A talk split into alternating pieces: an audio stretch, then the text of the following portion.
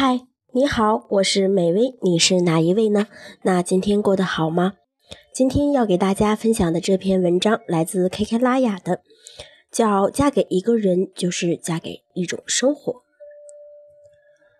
我从来不认为女人干得好不如嫁得好，但又必须得承认，嫁得好真的很重要。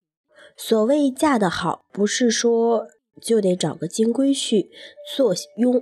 荣华富贵，而是找一个能相扶相持、对你好的人。古人说：“男怕入错行，女怕嫁错郎”，真的是自有其真意。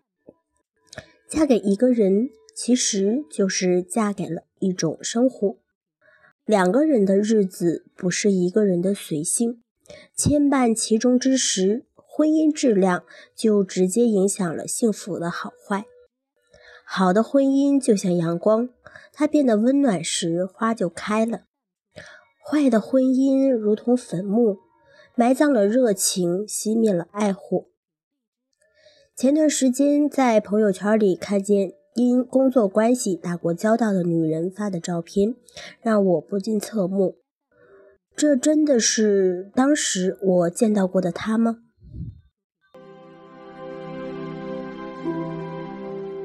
两年前采访一位艺术家，正好就在他的茶室里。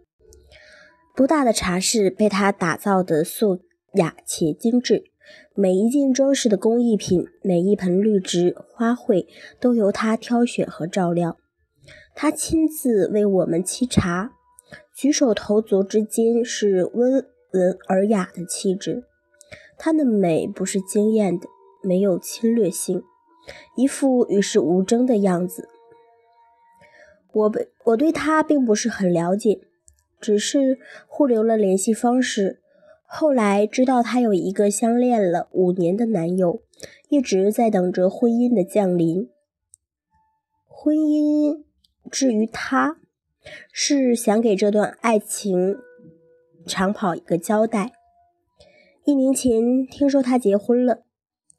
他抱怨婚礼的日期是男方家里定下来后直接通知他的，因为准备仓促，婚礼基本上就是走个场面的应付。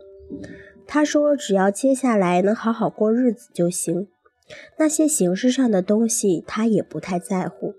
可是旁人都能看得明白，等了五年，终于等到这一天，又怎么能不在乎呢？结婚过后就很少看到她更新状态了。从别人那里得知她的茶室已经关掉，去了男人的老家。她这样安分的女人，安安稳稳的过日子也应该不会太差的吧？以至于一年后听到她离婚的消息，我都有点不敢相信。一年的时间，她苍老了不少。过去从容不惊的气质不在，暗淡的肤色流露出乏力疲倦。相由心生，那是被不堪的生活所吞噬掉了的活力。原来男人被外面的女人勾搭了，作风淫乱，他却一次又一次的原谅。而这样的事情，其实在婚前男人就犯过。只是他总以为有了家庭的责任和婚姻的约束，他或许能改。他抓住五年的时间投入不放，他消耗他的不甘与忍让。他说不堪的生活让他变成了怨妇，可他明明不是这样的。我知道他还会振作起来的，重新成为我在茶室里初见他时的样子。只是他不撞南墙心不死，明知火坑也要跳。不仅没能给五年长跑一个交代，反而把自己烧得遍体鳞伤。婚姻与爱情没有甘心不甘心，只有合适不合适。如果因为不想前功尽弃而一条黑道走到底，最终的结果是碰了一头灰，还是得回头。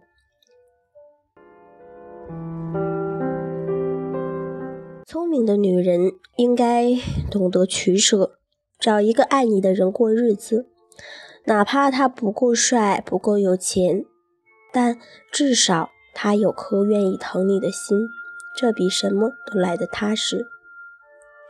怎么判断一个男人是否爱你呢？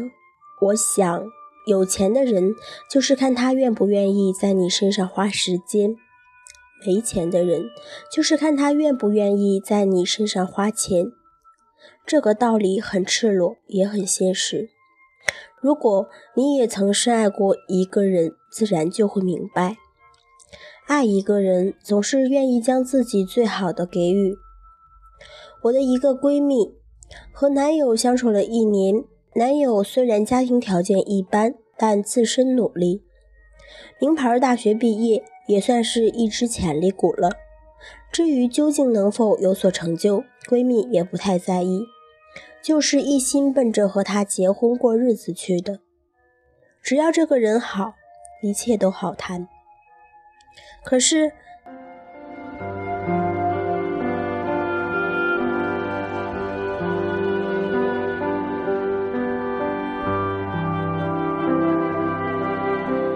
渐渐相处下来，她发现男友很抠门，舍不得花钱，更舍不得给她花钱。闺蜜并不是那种大手大脚的人，和她出去买东西都是自掏腰包，约会吃饭也是看餐厅价格。即便是做到这样通情达理的姑娘，最终还是没法忍受他的抠门，最后以分手告终。导火索是情人节的时候，闺蜜想要一份情人节礼物，明示暗示了很多次，男友都装不懂。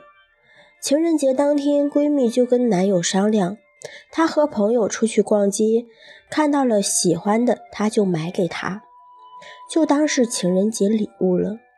可男友脱口而出的一句话是：“我没钱。”闺蜜跟我哭诉。